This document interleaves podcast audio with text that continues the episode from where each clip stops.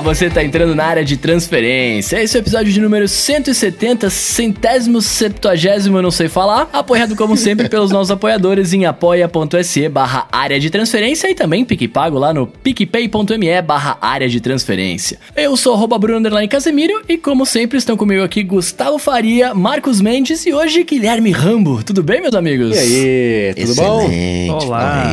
Todos trancafiados em casa. Todos de quarentena, né? Aliás, podcast hoje, a gravação está sendo aberta para todo mundo que quiser ouvir, né? Em respeito a essa quarentena maluca que estamos fazendo. E também aproveitando para se você gostar e tá vendo a gente aqui, vai lá e deixa seu seu seu, seu pique dinheiro, seu apoia-se lá pra gente, que é sempre muito interessante, certo? Sim, eu vou deixar na descrição do episódio o link pro vídeo da gravação, né? Se, se você escuta, depois assiste, se você quiser depois de novo, pra ver como Mas é que é a tá gravação ao aberto mesmo ou é 1 de abril? Não, tá aberto. Eu já, cara, a gente falou aí nos bastidores aqui sobre o 1 de abril, eu tô chateado com isso. Não vamos, não vamos voltar nesse assunto, não, que eu vou ficar triste, cara. Mexeram com o sonho de uma criança aqui, foi, foi coisa triste isso. Muito bem, muito bem. Vamos follow-ups aqui, seu Mendes. Puxa primeiro aí, vai. Então, é o seguinte, não é, não é exatamente um follow-up, mas sim uma dica. O William Leite mandou pra gente o link, que é o site ouyouprettythings.com free, tá aqui na descrição também, que é, tem um diretor, é o Gary Rustvich, e ele, ele dirigiu aquele documentário super legal, Helvética, é, Objectified, Urbanized, e ele tá a cada semana colocando um dos documentários dele de graça pra você poder assistir se você quiser. E quando ele começou isso, ele tinha colocado justamente Objectified, que é excelente, tem o Johnny Ive, tem o Mark Nilsson, que é o brother de Johnny Ive, né? Tem o Dieter Rams, que é a inspiração do Ive pra tudo, assim. Tem a Fiona Rabb também. E é um documentário sobre é, é, design de produtos e design de objetos e como funciona a parte funcional, a parte conceitual, o processo criativo pra fazer isso. É super legal. Hoje, que é 1 de abril, deveria ter saído do ar esse documentário específico, porque falaram que ia ficar até o dia 31. Se ele não estiver mais no ar, pelo menos tem na Netflix. A parte boa é que tá na- já no ar o Urbanized, que é um outro documentário dele que é sobre urban... não só urbanismo, o urbanismo, mas design de cidades. Entrevista o Norman Foster, que é um arquiteto super é, é, famoso, super conceituado. É, entrevista o Niemeyer também, acho que de 2012 o documentário. Então fala até sobre o Rio de Janeiro do jeito mais geral ali também. Tem o Jangel, que é um arquiteto é, super famoso também dinamarquês, então é bem interessante. E ele falou que no dia 7 de abril vai colocar o documentário Rams, que é sobre o Dieter Rams específico, que também é super legal. Então, pra quem se interessa por essas coisas, dá uma espiada aqui na descrição do episódio e vai atrás também dos outros toques que ele fez, que são todos muito, muito bons mesmo. Vale bem a pena assistir para aprender coisas bacanas aí sobre o processo criativo e não só de design de produto, de objeto, mas o design como, como filosofia. Especial- Até o Helvética, que teria que ser só sobre a fonte helvética, ele fala sobre um monte de outras coisas que tocam nesse assunto de, de- do design é, é, através dos tempos. Entrevista o David Carson, que é um cara que quem sabe de tipografia sabe que é um cara super é, conceituado. Eric Spiekerman também. O, o austríaco lá, como é que ele chama? Eu sempre esqueço. Stefan Segmeister também, que é um cara super bom. Então vale bem a pena ver isso aí. E na, descrição do episódio tá o link, pelo menos, pros documentários grátis que estão sendo colocados aí no site. Então obrigado ao William pela dica que ele deu. Eu certamente vou passar um belo tempo agora no fim de semana assistindo de novo todos eles. Foi no Objectified que eu aprendi que você pode limpar o iPhone na camiseta sem culpa nenhuma, porque tem uma cena onde o Johnny Ive tá limpando o iPhone na camiseta. Ah, mas esse, é, é, esse Johnny Ive que aparece aí, é o Johnny Ive fim de carreira demitido da Apple, fora da Apple? Ou é no, na época auge ali de uh, MacBook Air? Né, de MacBook ele tá malhadinho, tá fortinho, é da época do, do Mac Unibody, então faz um tempo já. Muito bem, ó, falando em dica ainda, cara, a gente falou na semana passada sobre a máquina de fazer água com gás do, do, do Marcos Mendes, né? Ah, o Anderson Silva compartilha um link de um vídeo do canal Cadê a Chave, né? Que do Leon da Nilce, ah, que eles foram comprar essa máquina e mostra como funciona, tá? Bem bacana. Se quem for em- um, um sommelier de água com gás aqui quiser ver, é bem legal. Falando de água com gás, o Rambo, o Rambo gosta de água com gás, né? Cara, eu, eu tava ouvindo o episódio e lembrando que eu perguntei pro Marcos na minha última viagem a São Paulo co- como que funciona esse negócio aí. Eu fiquei bem interessado, acho que eu vou comprar pra mim. É, eu bebi uma água com gás na Itália, no momento babaca, É, que tinha no, no frigobar do hotel e eu nunca consegui achar. Eu, eu infelizmente não tirei uma foto, né? Besteira devia ter tirado a foto. Manda da, e-mail pro hotel. Vou- eu acho que eu vou fazer isso. É, e, cara, a melhor água com gás que eu já bebi na minha vida. Ela parecia espumante. Ela derretia na boca, sabe? E aí você compra uma água com gás qualquer aqui. Eu já comprei até essas mais caras no, no mercado. Não é a mesma coisa. Tipo, ela tem pouco gás. Sei lá, não, não tem graça, parece. É, então, que tem umas águas com gás que tem a diferença, pra quem toma bastante clara, entre água com gás natural e a gaseificada artificialmente, que parece que tá bebendo bolhas de plástico. É horrível. São as bolhas gigantescas, parece beber sagu. Não dá. Plástico bolha. Mas, Plástico por exemplo, bolha, é a própria São Lourenço, que não é São Pellegrino, mas ainda assim, ela já é. Acho que das, das que vende no mercado fácil assim de achar, acho que a São Lourenço é a única que é gaseificada naturalmente, de verdade, que é lá em São Lourenço, em Minas Gerais, né? É, e, essa, e o Soda Stream fica mais perto da Lou- Faz bolinhas, não faz bolhonas, né, que nem eu comentei na semana passada. Então, é, é, é bom, é um bom investimento pra quem é fresco. Basicamente é isso, porque é bom, mas, mas não é, não custa 10 real, né? Então é. Mas vale ver. Bom, muito bem. A gente falou também sobre a migração, né, para tablets e, e híbridos e afins, né? E o Luiz Amorim tá falando que ele tá usando o Surface Pro 1 há um mês, mais ou menos, aí ele tá bem surpreso. Ele falou que ele não tem ainda a capa barra teclado dele, né? E foi difícil até achar a Surface Pen. Mas ele acha que até todo mundo se adaptar ao ARM, né? Faz todo sentido né, ter um processador x86. Eu ouvi boatos que dentro de todo o X86 tem um, um chip ARM, só não tá habilitado. Aí quando fizerem um X86Z, habilitam um chip ARM. Pois é, é bem curioso isso. Inclusive, essa semana eu tava conversando com o Steve sobre os rumores de, de é, Macs com ARM e, e, é, essas referências a processador AMD que apareceram no Mac. A gente tava tentando montar um cenário assim do, do como que isso tudo poderia se misturar e a gente chegou à conclusão que existe a possibilidade de- desses Macs com processador da Apple virem com um core AMD embutido neles para ter compatibilidade com software x86, né? Porque a arquitetura é basicamente a mesma, só muda ali algumas instruções especiais que tem no Intel e não tem no, no AMD, mas como os aplicativos da App Store, por exemplo, já são com bitcode, a Apple consegue reotimizar os aplicativos e para o desenvolvedor é só recompilar, se for o caso. Então, é, é bem provável que a gente ainda, mesmo que saiam, por exemplo, Macs com processador da Apple,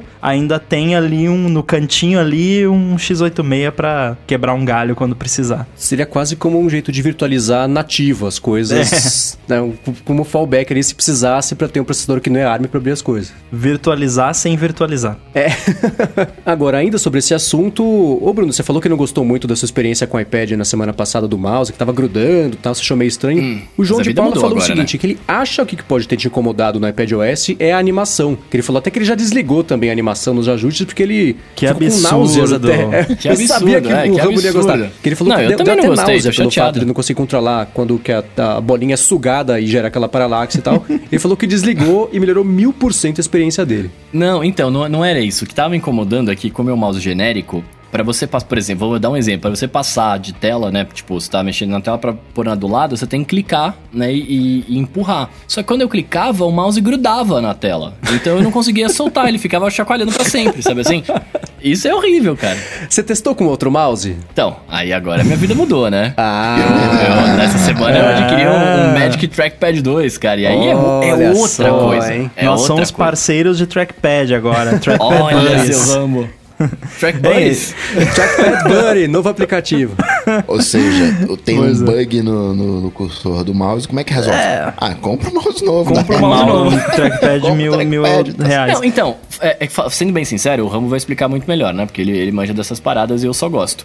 Ah, é, é verdade. Ah, eu, eu acho que ah, eles, não sei por, por, por que motivo, a interface tá muito bem adaptada para você mexer com o trackpad, né? Por conta da capa teclado, etc., que realmente simula o seu dedo. Quando você tem que clicar para fazer as coisas, eu não sei, ele buga, velho. Simplesmente buga. Então, Cara, tem vários, várias camadas, né, nesses problemas. Uma coisa que eu vou falar aqui é assim, se você quer usar um, um mouse, um cursor no, no iPad, não usam o seu mouse da Logitech ou o seu mouse de 10 real que você comprou no camelô. Você só vai passar nervoso. Usa, é. o, usa o seu mouse no Mac e tal, vai funcionar legal. O lance de cursor no iOS, pelo menos até agora, foi feito pro trackpad 2, pro Magic Trackpad 2, nem pro Magic Trackpad 1, tem que ser o de mil reais. Então, é- Então, por enquanto, não adianta. Você vai passar nervoso se você for tentar. Porque eu comecei os meus testes aqui, porque eu tava desenvolvendo no Chip Studio e tal, suporte. Aí eu, eu tenho um, um Magic Mouse, é aquele preto, aquele que vem com o iMac Pro. Não é bem o iMac bonito. Pro, eu tenho só o Magic Mouse. O Rambo É. comprou o iMac Pro, Joguei deixou fora. guardado. É, você vai ter o mouse. O mouse e o adesivo, o adesivo mais caro do mundo. É, que agora a Apple vende separado, né? Então eu comecei usando com ele, e, cara, é, funciona, mas assim, gesto não tem gesto de multitarefa, o scroll horizontal não funciona muito bem. Então, assim, dá pra ver que foi, foi feito pro Magic Trackpad mais novo. Eu até me admiro a Apple permitir você usar outros devices. É, isso mostra, talvez, porque às vezes o pessoal reclama, pô, por que, que só pode usar com tal coisa? É. Isso mostra, às vezes, por que, que eles fazem isso. Porque agora eles liberaram pra tudo, né, essa feature, e, tem, e não funciona tão bem com tudo. Porque não adianta, né? É complicado você suportar uma parada pra absolutamente todos os mouses e trackpads do mundo. Até porque, é, se você, for, por exemplo, parear um Magic Mouse de primeira geração, que eu fiz o teste aqui, eu tenho um Magic Mouse antigão aqui, é, até dá um aviso no, nos ajustes lá que o uso deste dispositivo pode afetar a performance de Wi-Fi e Bluetooth, porque esses ah, devices mais antigos, eles nem têm o Bluetooth LE, é o Bluetooth antigaço, então ele fica consumindo banda ali de Bluetooth para ficar movendo o ponteirinho do mouse, né? Sendo É, que os mais acontece. modernos não. Aparecia esse aviso no mouse da Microsoft que eu usei pra fazer o teste. Mas no caso do Bruno só podia ser o mouse bichado, porque É. ficava isso grudado, escondia o teclado. Você não teve mais problema né, do teclado esconder depois que você trocou. Escondi o teclado. Não, e aí, lembra que eu até falei? Eu falei, ah, vou ter que formatar esse esse iPad aqui porque não tá funcionando. É, então, não, não. E... Não, e aí assim, eu não, obviamente que eu não formatei, eu falei, não, deixa eu esperar, eu vou comprar, deixa eu esperar chegar, né? Eu vejo o que eu faço, se não funcionar. Cara, liguei e tá funcionando perfeitamente. É, esse lance de esconder o teclado é porque, assim, é um, existe um padrão, né, a ser seguido. Há- algumas empresas seguem o padrão, outras não seguem. O que que acontece quando a empresa não segue o padrão? O sistema acha que o seu mouse é um teclado. É, é um, é um, é um- um periférico. Ah! periférico coringa. Pode ser o mouse, pode ser um teclado. Na vida, É. Por via das dúvidas, esconde o teclado. Olha só, tá tudo Agora- explicado agora. Bruno, eu tava te stalkeando no Instagram e Eita. queria saber por que que você, iPad na sua frente, teclado embaixo do iPad e o trackpad, ao invés de você colocar na continuação, na sequência, ou seja, embaixo do teclado, não, você colocou como se fosse um mouse no lado eh, direito. É pra caber na foto, né, Coca? Ah, Senão não cabia na foto. Caber na foto e caber na mesa. E caber na mesa, também tinha essa. Ah, mas eu tô, quando eu usei, eu, eu ainda, eu, eu brinquei, eu- ele chegou hoje no dia da gravação, quarta-feira, né? Eu não, não pude ficar o dia inteiro mexendo nele, mas eu mexi bastante, tô mexendo agora, eu tô achando muito legal, tá É ligado? do tamanho do iPad mini, né? Esse trackpad aí. Cara, é, sabe o que é engraçado? Ele, a gente tava falando antes da gravação, né? Ele, se eu coloco na frente do meu iPad de 11 polegadas, ele fica. Ele ocupa, acho que, pra- sei lá, quantos terços da tela ele ocupa, mas o que sobra é o tamanho exato do iPhone 11 Pro. Então, tipo, ele é gigante, cara. Ele é gigante. pelos meus cálculos aqui, ele ocupa um pouquinho menos, assim, mínima coisa menos que a metade da tela do iPad de iPad Pro de 11 polegadas. É Só da tela, né? Sem contar as bolas. É, só, a- só a tela. A tela em si. Então você. É, o, o Bruno tava falando antes, você mexe com o trackpad, principalmente nesse iPad pequeno. Parece que você tá mexendo na tela por proxy, Pois é. né? Tipo, você tem um dedinho virtual ali que, que tá fazendo as coisas pra você. É, é muito legal. Eu tô adorando, porque você mexer na. Eu sempre ficava com preguiça de mexer no iPad em cima da mesa, assim. Eu usava mais o iPad no sofá e tal, quando tá mais relaxado. Agora eu tô usando o iPad mais pra, pra trabalho, entre aspas, de verdade, porque não rola aquela preguiça. Pô, tô indo aqui na mesa, tem que ficar levantando o braço lá em cima, feito um animal pra tocar na tela, né? Então não rola mais isso. Tô, tô achando bem legal a experiência. Agora, Bruno, tava pensando aqui essa semana, coisa de quarentena, né? A gente fica pensando nessas coisas. O, o- esse iPad Pro com teclado, forçando um pouco a barra, é como se fosse aquele Dex que você queria. Você pode usar como iPad Aí você conecta no dock e vira um desktop. É, Dex não, né? O, o, o Surface, o Surface Tab, né? Surface Pro, sei lá. É, eu queria muito, cara. Eu queria muito que, que, que rolasse isso. Mas o lance ainda é que ainda não tem o sistema tão bonitinho como né, gostaria que fosse. Mas já, já tá quase, ainda Como mais assim? Ah, quer dizer, falta. falta é, tá. eu- eu- mim bonitinho o agora- sistema, eu pensei logo no jeito que o mouse tá sendo interpretado, que eu achei linda. A implementação Não, toda não, da não. Parallax. Ah, então, mas vamos que lá. deixou o João de Paulo enjoado. Eu fiquei feliz e, e voltei a usar Mas, um pouco ó, mais até. Nossa, que milagre. é, porque o Mendes é o cara que desliga todas as animações da Não, tela, né? Eu desligo as animações que fazem com que eu sinta que eu tô perdendo tempo. Então, Ah. por exemplo, e, é- e quando elas são exageradas, por exemplo, a animação de abrir, fechar e trocar de aplicativos no iOS, eu acho muito exagerado. Faz uau, ele vai, ele volta, ele vai. Não. Então eu Blasfêmia. desligo esse tipo de animação porque eu- ele faz um fadezinho, leva mais ou menos o mesmo tempo, até talvez mais, porque tem esse negócio de você abrir um aplicativo enquanto ele tá sendo aberto e fazendo uau pra ocupar a tela inteira. Você já consegue scrollar, consegue tocar na aba que você quer. E é até mais eficiente, mas me incomoda mais. Então, eu desligo a animação, fica só um fadezinho, beleza. Essa animação do mouse do iPad, como eu comentei nas, outra- nas outras duas semanas, é linda. Tudo sobre essa experiência achei super legal. A paralaxe bonitinha, o botão fagocitar a, a bolinha do mouse, aí você mexer no botão e aí você sentir, sei lá, você sente na, na- na interação com a mão que ela, a, a qual que é o, o extremo parte do botão até você sair, ele, aí vira de novo a bolinha. Isso eu achei super legal, tudo isso. Mas é, essas animações são não me fazem sentir que eu tô perdendo tempo. São o que eu falo que é o açúcar em cima da interface que deixa a experiência mais agradável, mais bonitinha. É um cuidado desnecessário que te dá um resultado melhor. É basicamente isso. Então, essas animações eu não desligo. Eu queria até poder manter o- as transições não exageradas, só que com essa animação do mouse ligada. Não dá. Dá pra fazer o Ah, oposto. não dá pra Você ter mantém... tudo, né, cara? Não dá. Então, ainda mais sendo Apple, né? Mas, por exemplo, assim como o João de Paula falou, ó, você consegue deixar, é, você consegue desligar essas animações do cursor, do mouse. Eu queria poder manter isso ligado, tirando o resto das animações. Talvez no iOS 14, vai sabendo.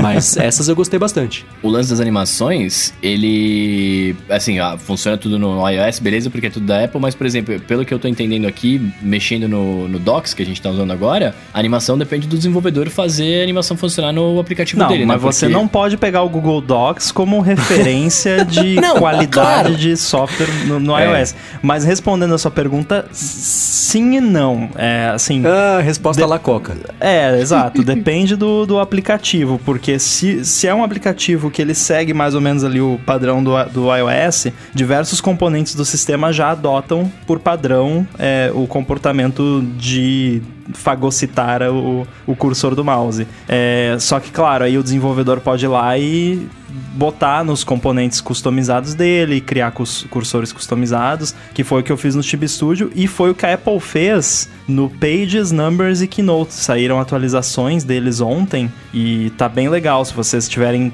tempo pra brincar aí, dá uma brincada no, no Keynote no iPad. Aí quando você tem um objeto selecionado, você vai na, na caixinha que aparece pra você redimensionar e tal. Aí o cursor vira setinhas no cantinho ou no meio, tá? É bem legal, ficou bacana é- é, e muito legal. Mas assim, é como toda inovação, e aí por inovação entenda dentro do contexto do sistema, vai levar um tempinho até os apps serem atualizados e no caso do Google Docs vai levar dois Essential Phones. É, mais ou menos isso. Uma coisa boboca que chegou finalmente, né, que não dava pra fazer antes e agora dá, é você deixar, você colocar o mouse entre as células do Numbers e clicar e arrastar pra você poder é, é, fazer né, com que a fórmula aplicada em uma célula seja aplicada em todas as outras juntas. Quando você faz Isso é lindo. Que é uma coisa que tinha no Excel, tem no Numbers do Mac, mas não tinha do, do iPad, o que era besta, né? Mas agora finalmente chegou isso, né? Bem-vinda no 1997, mas que bom que agora tem.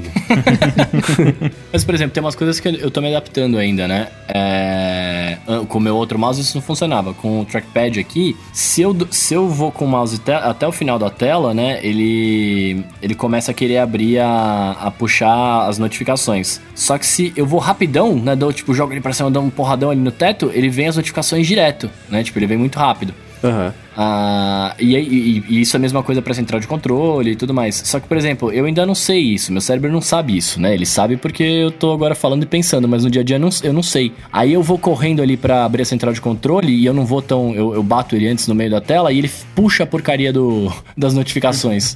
e aí eu não sei voltar.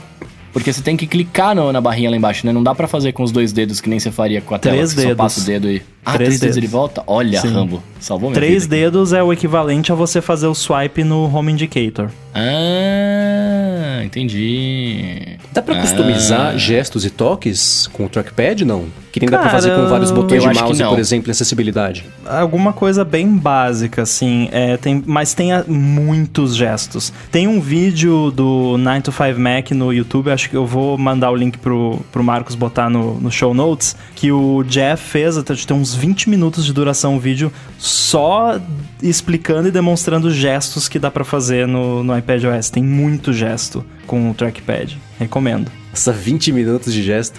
É, é, é, tem muita coisa. Tem que estudar, decorar. Overkill. Eu sei quatro só. É, já é um começo, tá vendo? Agora, Rambo, você foi um dos primeiros, eu acho, a colocar, a implementar coisas de, de, de mouse. Você colocou o tooltip lá no, no Tib Studio. Como é que foi? Foi simples? Já tinha uma coisa meio pronta pra conseguir implementar isso rápido? Você fez do zero? Como é que foi eh, da parte de desenvolvimento começar a dar suporte ao mouse? O que, que mudou? Na verdade, eu comecei a implementar an- antes de ter o SDK e a documentação, né? Obviamente. É, não fui só eu, não fui só eu. Ó, Apple, não fui só eu, ó. Vai ter que bloquear a conta de mais gente aí, ó. Vai ter que bloquear a conta do cara do PS PDF Kit, o cara que faz aquele aplicativo JSON também. Vai ter que bloquear a conta de um monte de gente aí. É, então, né, foi, foi um pouco mais complicadinho no começo, porque eu tive que descobrir como é que funcionava e tal. Ah, o James Thompson também começou a implementar no Picalc antes de ter é, documentação. Mas aí, depois que a Apple lançou, eu, foi bem legal, porque eu pude tirar todos os hacks e deixar a versão oficial lá.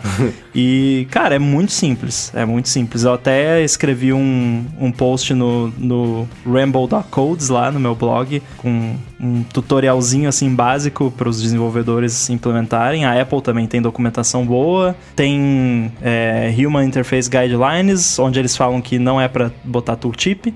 Mas eu botei, e não tô nem aí, porque ficou bonito. É, então, cara, é super de boa, super tranquilo, não tive nenhuma dificuldade. Acho que a dificuldade maior é saber, assim, o que fazer, né? Tipo, onde que vale a pena botar, que tipo de interação você vai botar. Mas acho que cada desenvolvedor ou cada equipe sabe no seu app onde faz sentido. Sim, O que, que a Apple justi ela justifica porque não é pra colocar tooltip? Porque eu acho isso. Tooltip, pra quem não sabe, é quando você passa o mouse por cima de um botão e aparece um, um balãozinho do lado que tem um texto que fala o que, que é aquele botão. Porque às vezes a pessoa não consegue identificar o que, que é o ícone e esse texto ajuda. A Apple fala por que, que não é pra pôr ou ela só fala não coloque? É, primeiro que é Human Interface Guidelines, é uma é aquele tipo de regra que foi feita pra você quebrar, né? Tipo, se você sabe o que você tá fazendo, você pode quebrar a, a regra, né? É, então assim, não é um, nossa, o seu app vai ser rejeitado se tiver tooltip. Não, é só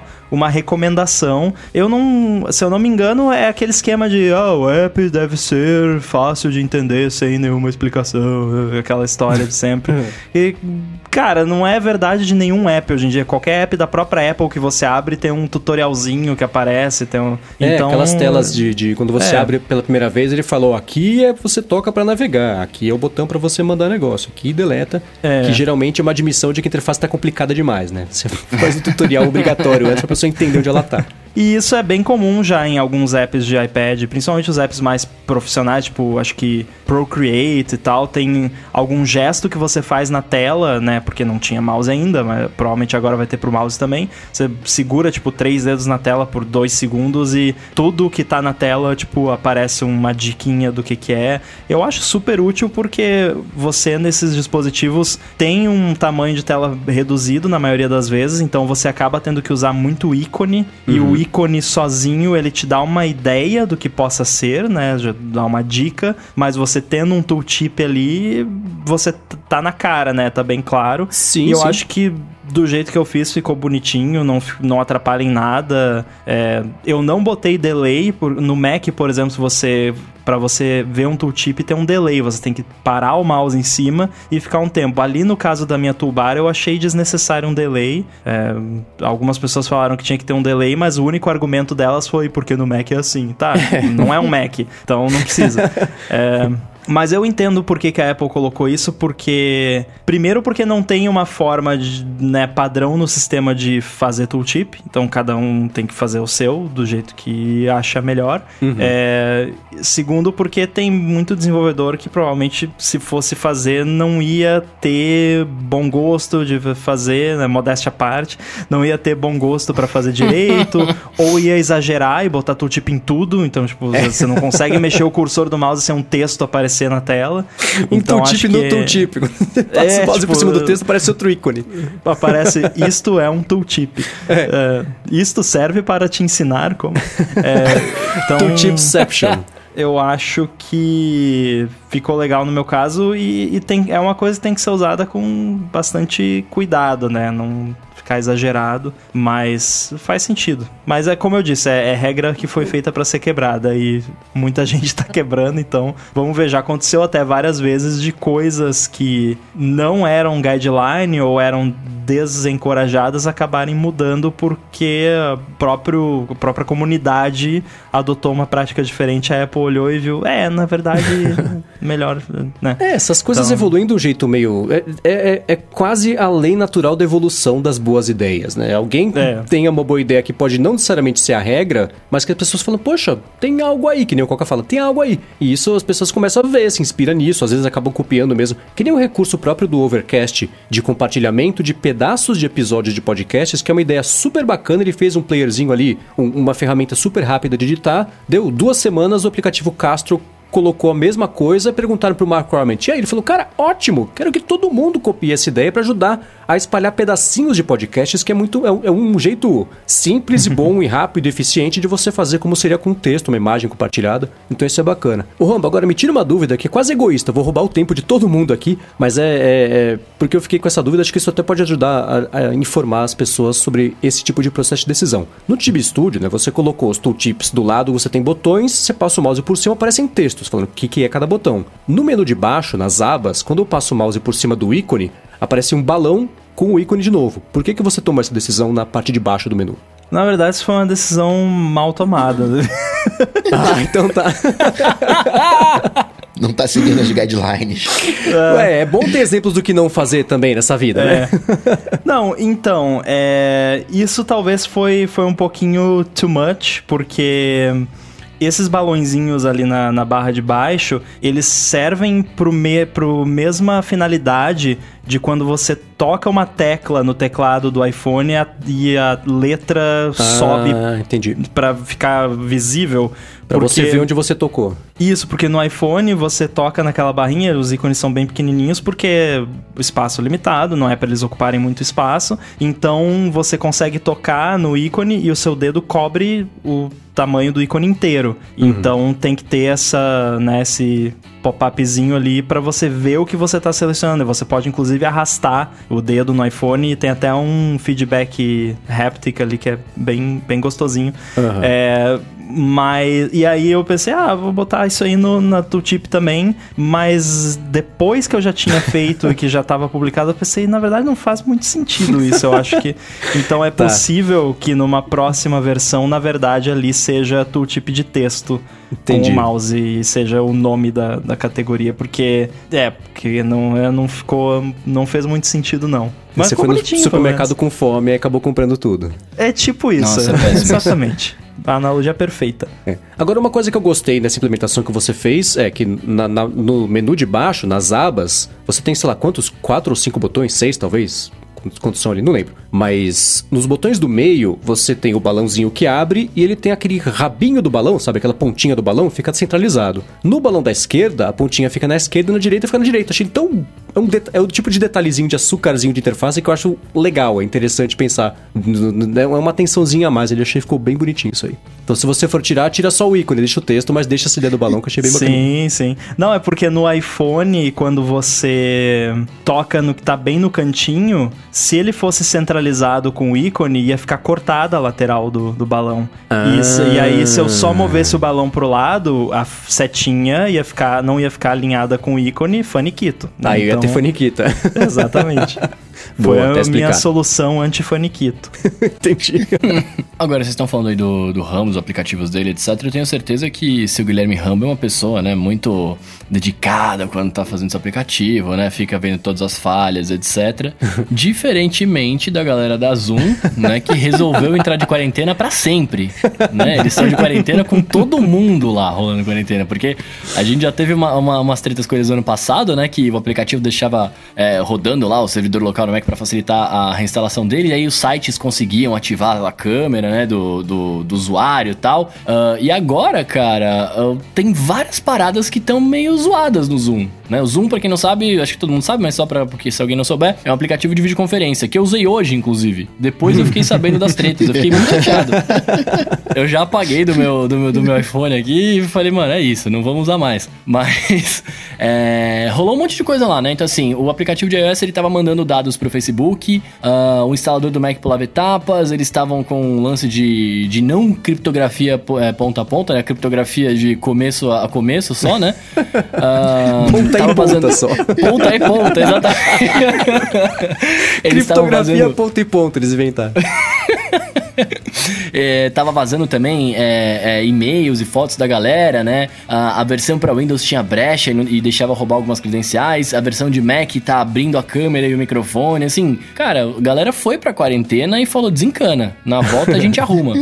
né? Porque é mais ou menos isso, né, que tá acontecendo lá. Tem umas coisas aí que a gente, a gente pode aliviar pro Zoom. né? tem um histórico, Zoom tá junto do Facebook, então já, já, já é tipo o Instagram que o, o Rambo tava falando. Mas essa história aí de mandar dados pro Facebook, tudo bem, garoteou, devia avisar, mas vamos combinar aqui que todo mundo que faz login com o Facebook manda dados, compartilha dados com o Facebook. É, quero dizer que eu sou essa pessoa.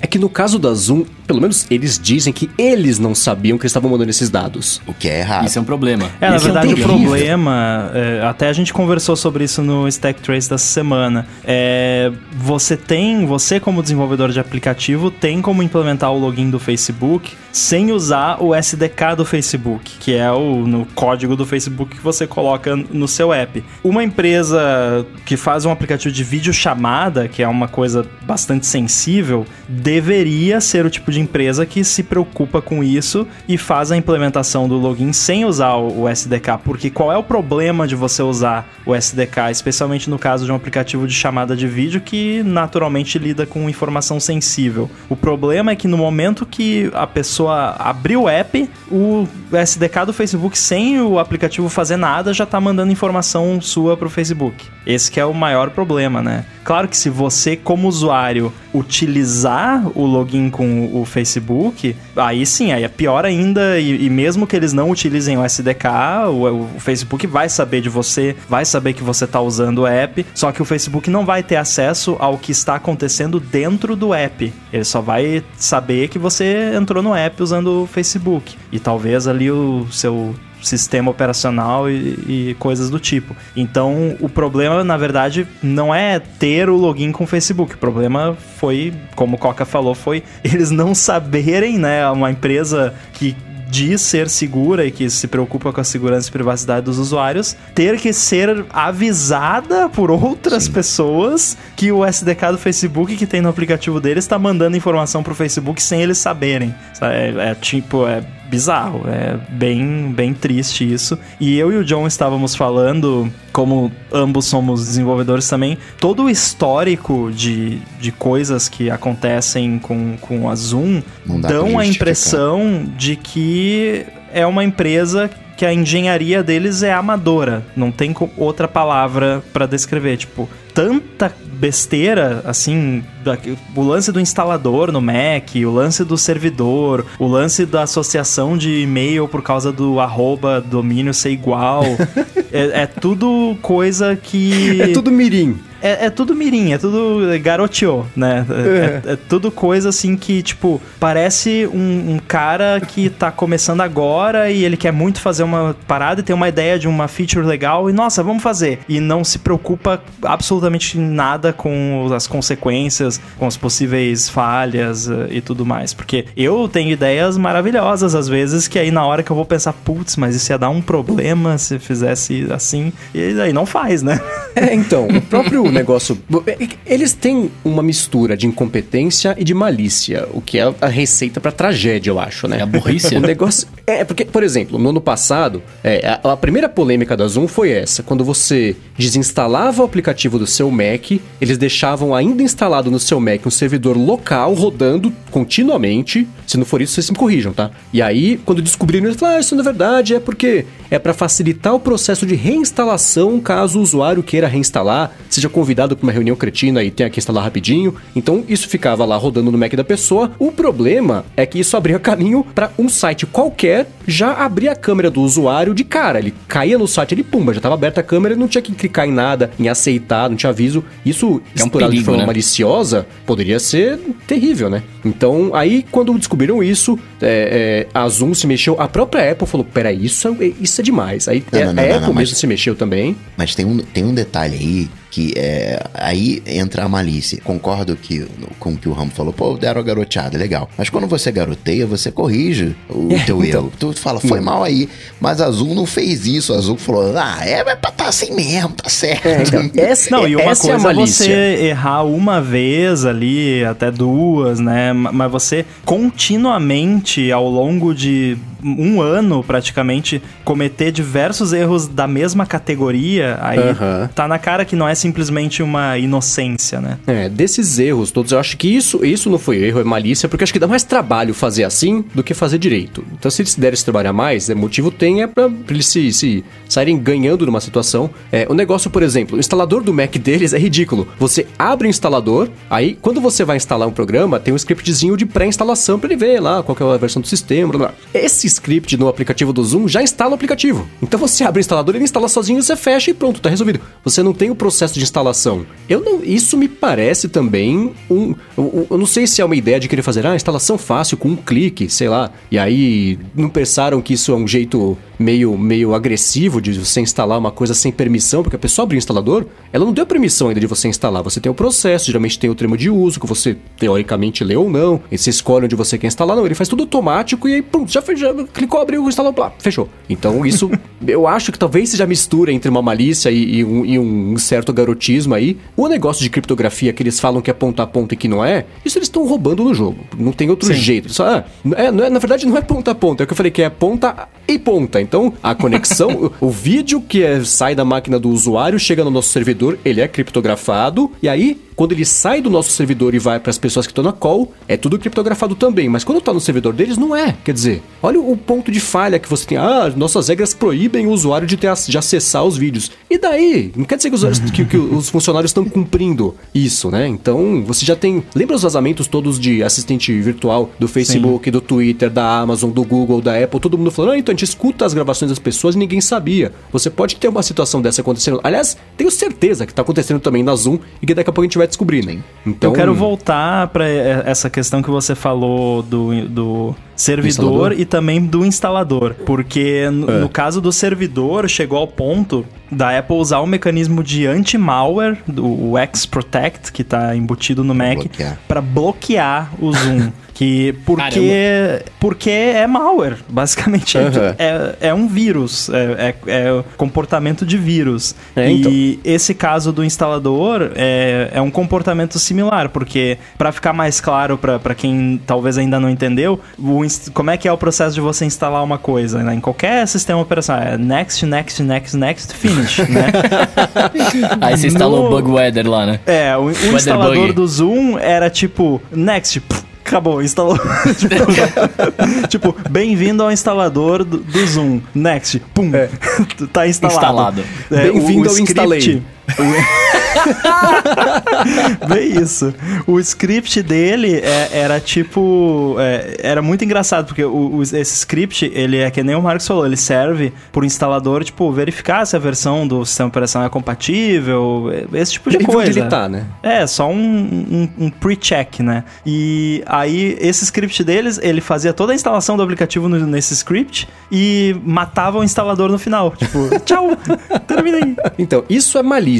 Agora, a parte que eu falo, que é a, é a parte mirinha, por exemplo, esse negócio da, da versão de Windows deixar aberto o caminho para que um link malicioso roube as credenciais. Eu tava lendo uma matéria que falou assim, perguntaram para pesquisadores de segurança, falou, cara, isso é uma coisa tão básica que eles não bloquearam que é- até- deve dar até vergonha de quem tem, fez isso aí ter deixado esse bug aberto, porque é tão simples. Então, somando essas coisas todas, é, eu até comentei isso com o Rambo hoje de manhã. Parece que a Zoom ficou famosa demais meio antes da hora, assim. Eles não Cedo estão demais. prontos. Pra, cedo demais. Não estão prontos pra essa fama toda, porque tem muito buraco e vai continuar aparecendo um monte de buraco. Eu não sei se o termo que, é, o- é- que eu vou falar agora é usado pra isso, mas é uma dívida técnica que eles têm que eles não, não vão conseguir é, é, resolver a tempo, porque agora tem muito olho em cima. Tem muito. Por exemplo, por que, que o Facebook também tem um monte de erro de segurança, mas corrige rápido? Porque eles têm pessoas e tem uma equipe teoricamente gigantesca e muito capacitada para corrigir essas coisas. A Zoom não tem, porque eles até um mês atrás, eles não tinham esse tamanho que eles têm hoje, essa importância que eles têm hoje, esse bando de usuário novo que tá tendo que absorver também.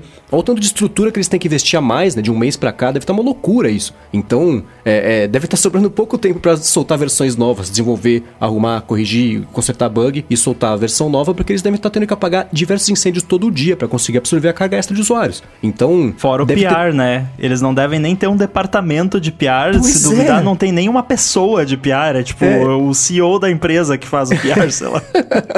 E eles estão fazendo conferência na Zoom pra corrigir o problema, né? Então É. isso também atrapalha, porque não dá pra colocar em produção. Então, é, é, agora que tem muitos mais, tem muito mais olho em cima deles, é, vai começar a aparecer cada vez mais bugs mesmo, de coisas que, se eles fossem uma empresinha de fundo de quintal, muito entre aspas, poderia passar, poderia existir esses bugs todos, porque você não tem alvos tão high profile usando o aplicativo, usando a plataforma, você não tem tanta gente fuçando e futucando até tentar achar erros e conseguir depois é, pegar usuários, extrair dados e tudo mais. Então eles ficaram famosos sem ter a, a estrutura pra conseguir aguentar isso, né? Mais ou menos, porque tem dois detalhes aí nessa história. Um, tem ações na bolsa. E não é empresa pequena que tem ações na bolsa. né? A Ah, é verdade. tem 2 mil funcionários. Não é uma empresinha. Não é, não, não é tipo o WhatsApp que tinha ali 60 pessoas, 30 pessoas quando foi vendido. Não, é uma empresa grande, são 2 mil funcionários. Eu acho que a gente tava considerando uma empresinha por causa da qualidade do, do software, né? Não, é, é. Facebook, é Facebook. Pode ter suas complicações, né? As dívidas técnicas, mas é, é Facebook, tem, tem, tem maldade no processo. E ainda vai aparecer um monte de coisa ainda, porque são coisas. A, a- a plataforma tá montada. O negócio da criptografia ponta a ponta, né? Que falaram assim: nossa, é difícil fazer criptografia ponta a ponta em coisa de vídeo e manter a qualidade, mas eles entregaram, né? É difícil, por isso que ninguém tem, porque não dá pra fazer direito, né? Eles falaram que tinham e todo mundo comprou a ideia, mas não é assim, né? Eu Vou te falar a real, o vídeo não é tão bom não. Usei hoje e não gostei. É. é que o servidor tá sobrecarregado ultimamente, talvez seja isso. Não, e, e o, o software em si é uma porcaria. No, no Mac, tanto no Mac quanto no, no iOS, a usabilidade, a interface é horrível. É, prefiro o Google Meet mil vezes se for pra usar um, um aplicativo desse, porque o, em termos de qualidade de software é muito melhor. É, então- e é louco como, por exemplo, eu fico pensando em alternativas. O Skype sempre foi a língua franca desse tipo de coisa e do nada as pessoas desistiram de usar, sei lá por Ah, mas quê. o né? Skype é muito ruim, velho. Então, Mas é assim, melhor que o todos Zoom, são, na né? minha opinião. Então, Não, sim, ele é melhor que o Zoom, mas é que o Skype, pelo menos, agora eles estão mudando, estão implementando um monte de coisa. Acho que vai até trocar, né, o, o Skype, se eu não me engano, de, de nome, sei lá. Mas na época que eu usava isso, há, há um tempo atrás, o Skype era lamentável. O chat não atualizava, a ligação de vídeo era ruim, tipo, era, Cara, era, na, era na péssimo. firma, na firma, a gente usa. ou quando é assim, por exemplo, eu tô falando com um colega, a gente gente precisa trocar uma ideia ali rapidinho, compartilhar a tela, ver uns códigos ali e tal, a gente usa a chamada do Slack, que uhum. o aplicativo do Slack tem muito a desejar, mas a parte de chamada de vídeo dele é fantástica. Funciona maravilhosamente bem. Você compartilha a tela, tem uma ferramentinha que você consegue desenhar na tela, mostrar e tal. Ah, que legal. É, é muito legal. É, então a gente usa para chamadas assim, one-on-one, -on -one, né? Quando é só duas pessoas. E para chamada em grupo é o, o, Google Meets, tá? A empresa tem a conta de e-mail pelo aquele esquema de, do Google Business e usa o, o, o, esquema do Google. Eu uso sempre no Chrome, porque é onde funciona melhor. Não, né? não adoro isso, mas, cara, funciona. E o aplicativo no, no iPhone funciona também. Então, eu, para mim, esses dois estão de bom tamanho. É, né? O que eu percebo, porque quando foi quando eu comecei a fazer os freelas para uma agência daqui de São Paulo que eu tive contato pela primeira vez com o Zoom. E o que eu entendi que era legal dessa plataforma é que era assim, não precisava ter conta em lugar nenhum. Você recebia um link, você clicava ali, instalava o assistente malicioso deles, estava o malware deles, aí você, pumba, já caía ali na sala de reunião e, e, e, fazia o seu call sem ter que ficar fazendo login na conta do não sei o que lá, criar um não sei que. Era mais, mais rápido, né? Um jeito mais eficiente de começar uma reunião, porque todo mundo sabe, né? Uma, uma reunião reunião de trabalho, videoconferência ou teleconferência, ela tem três pedaços. O primeiro pedaço, que é um terço da reunião, é você tentar resolver problemas. Tá me ouvindo? Oi, não, não tô, peraí. Ah, fulano caiu. Peraí, volta. E agora, tá ouvindo? Ah, tô, mas tá bem baixinho, né? Então, aquele, todo aquele problema Tem um de resolver... do Porta dos Fundos sobre, sobre, isso que é muito bom. Ah, é? Ah, não vi. Dizem que gravar podcast também é assim. Né? Ah, nossa, é, é. O pessoal que acompanhar o que ao vivo... É que hoje foi, deu tão certo que a gente começou mais cedo do que geralmente é. é quer dizer, vai saber, eu posso perder meu áudio até o final da gravação. Vai saber o que pode acontecer. Pelo amor de Deus, mesmo. Ou ficar mas... falando no mudo. É, né? Como aconteceu uma vez e foi bem engraçado. É, mas tem... E, e pela por esse sistema da Zoom, é, ele foi feito para ser esse negócio de você clicar, pumba, já caiu ali na, na, na ligação e funciona. Mas tem um motivo para ser complicado nas outras, né? Tem as questões de segurança, de criptografia, que eles deram uma engambelada ali Todo mundo comprou a ideia, porque ninguém se preocupa com privacidade nunca na vida, está recebendo benefício, o que explica a existência do Facebook. E agora é engraçado, né? Porque a Zoom vai virar, por um bom tempo ainda, o novo Facebook quando o assunto é falta de segurança. Né? Mark Zuckerberg deve estar tá dançando loucamente na sala da casa dele, porque vão parar de prestar atenção nele, vai prestar atenção agora na Zoom. É. Agora, você está falando em privacidade, que acho que a gente pode até já pular para o nosso próximo, nosso próximo tema aqui. É, como que funciona a privacidade nessas épocas que a gente vive de emergências, né? Porque a gente fala bastante aqui sobre ah, privacidade, meus dados por estão vindo, eu quero ter o direito de saber, não sei o que, não sei o que lá. Mas e aí? A gente tá vivendo numa quarentena, a gente tá vivendo num, num mundo em que as pessoas estão ficando doentes por conta de um vírus que ninguém esperava que fosse acontecer de repente assim. E aí, né? As operadoras, por exemplo, estão tão repassando os nossos dados de localização para o governo, né? Lá na, na Coreia do Sul, por exemplo, eles só conseguiram parar a epidemia porque as pessoas que estavam contaminadas é, faziam teste, né? Descobriram que estavam contaminadas, e aí todo mundo que estava no raio de 100 metros dessa pessoa era localizado pelo celular e, e era obrigado a fazer teste. Né? É, como é que funciona isso? O que, que vocês acham que, que, que, que deve ser, assim, o ideal? Isso aí é tenso porque é uma situação crítica, a gente, né? Todo mundo tá notando o momento que a gente está vivendo. Situações críticas, né? Situações extraordinárias pedem sim medidas extraordinárias. Só que, por exemplo, o, o Bruno citou o caso do, da Coreia do Sul. Mas eu posso citar o caso de Singapura. O que, que eles estão fazendo lá?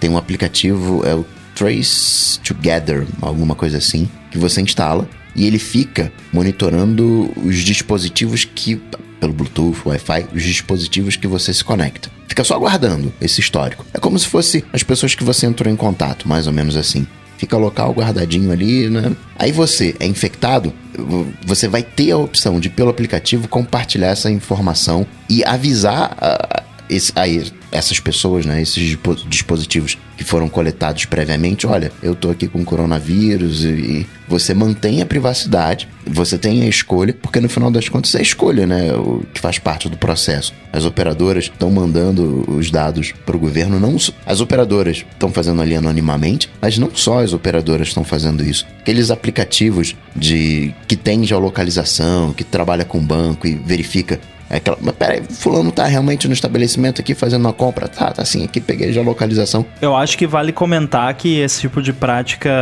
foi desmascarada lá nos Estados Unidos sem relação com qualquer tipo de crise ou emergência, né? É, no então, filme do então, Batman, né?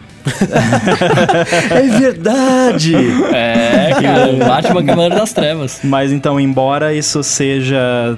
tenha sido usado em alguns lugares dessa forma, já é feito, ou ao menos era, mas acredito que provavelmente ainda é nos Estados Unidos e em outros lugares, sem motivo aparente. E eu não sou um fã de os fins justificam os meios, então eu sou contra, independente do motivo. É, eu, eu sei lá, cara, eu acho que assim, é, eu não tenho uma opinião formada, na verdade, se sim ou se não, né? Se, deve, se a privacidade tem que ser sacrificada em prol de um bem maior, etc. Mas é que eu acho que chega um momento em que a gente perde o controle, né? As pessoas, entre aspas, comuns, digamos assim, né? Tipo, eu, eu Bruno, cidadão, que tô vivendo aqui minha vida, eu, eu, eu perco o controle se, se tipo, ah, eu, eu resolvo ir contra a, a, a maré, por exemplo, né? A gente vive na época da quarentena e no nosso país a gente tem pessoas que negam que a gente tem que ficar de quarentena, por exemplo exemplo, né? Uh, e isso pode ser crucial para a gente conseguir estancar essa epidemia e conseguir não perder a economia, né? E o país, e país, não só o país, mas o mundo conseguir continuar rodando como a gente conhece, tá ligado?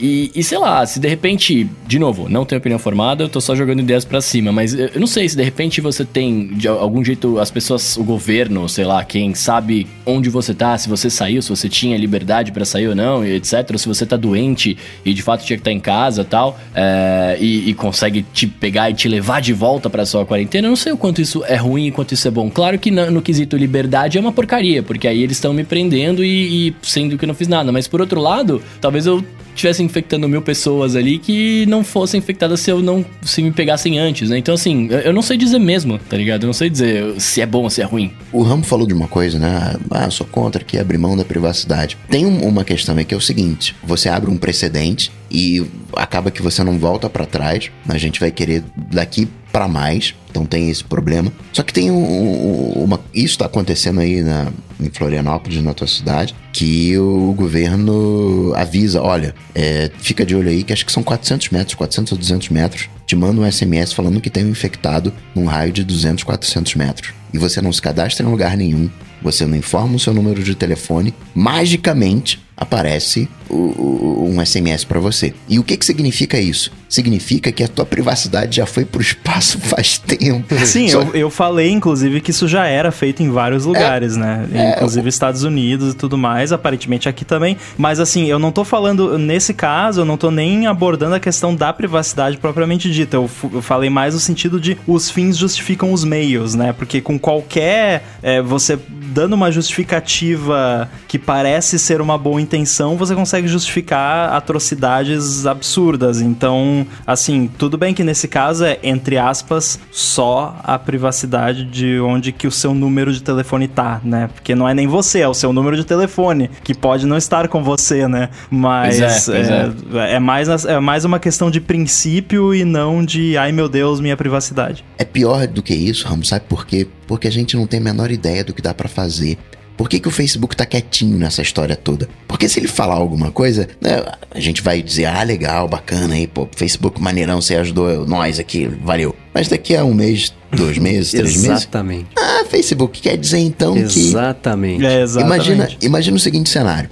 A gente hoje sabe onde que as pessoas estão. Se eu sei onde é que elas estão e eu sei onde elas moram, sei onde elas trabalham, eu consigo identificar os comércios que estão abertos e que estão fechados. Eu, eu sei hoje qual é o fluxo de uma loja. Eu posso identificar se caiu o fluxo de uma loja. Eu posso mandar uma mensagem. Cara, por que, que tu tá indo lado do, do outro lado da cidade para comprar esse negócio? Tem uma loja aí que tá precisando da tua ajuda. Compra aí do lado da tua casa. Depois tu compra lá, quando passar dessa fase, compra lá. Olha, o, o, o, o, de repente, por uma recuperação da economia, é maravilhoso. Mas olha o nível de informação que a gente já tem hoje, porque quando você faz a transação, você vai pagar no cartão de crédito, cartão de crédito já faz a verificação se você está realmente naquela loja e, e, tem a geolocalização de todo mundo, dos funcionários, quem está trabalhando, quem não está trabalhando, o, o, tipo de comércio que teve. Peraí, não, eu vi aqui que o comércio de roupa teve uma queda maior do que, sei lá, o comércio de comida. O governo pode, como política pública, incentivar o desenvolvimento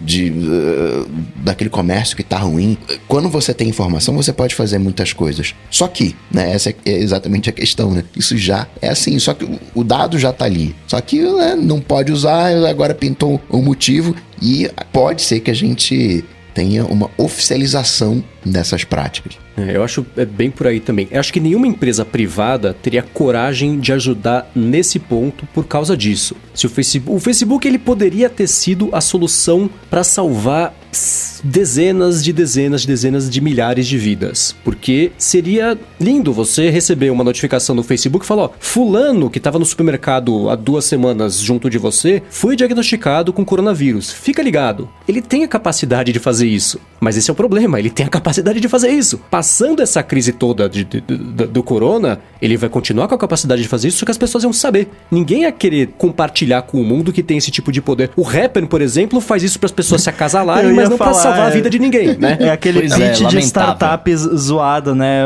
É, como, ah, qual é a sua ideia de aplicativo? Ah, é tipo o Happen, só que para coronavírus. é, então, então assim, os aplicativos já têm essa essa capacidade, mas é assustador pensar que eles têm essa capacidade e essa crise, ela é a situação perfeita para as pessoas entenderem o, o, o, o, qual é o alcance disso, o que, que significa o Facebook saber onde você está, com quem você teve contato. Isso pode ser feito sem é, você necessitar de um, uma entidade central como o Facebook, por exemplo. Eu estava conversando com um grupo recentemente, que até nem sei até que, o quanto que eu posso falar aqui, mas enfim, é, tem uma galera aí que está desenvolvendo uma solução com um governo de um país aí, que talvez vocês conheçam, é, que ele utilizaria o, o Bluetooth do, dos aparelhos celulares e você voluntariamente instalaria o, o aplicativo e isso seria um aplicativo de um governo, né, do, no caso oficial do, do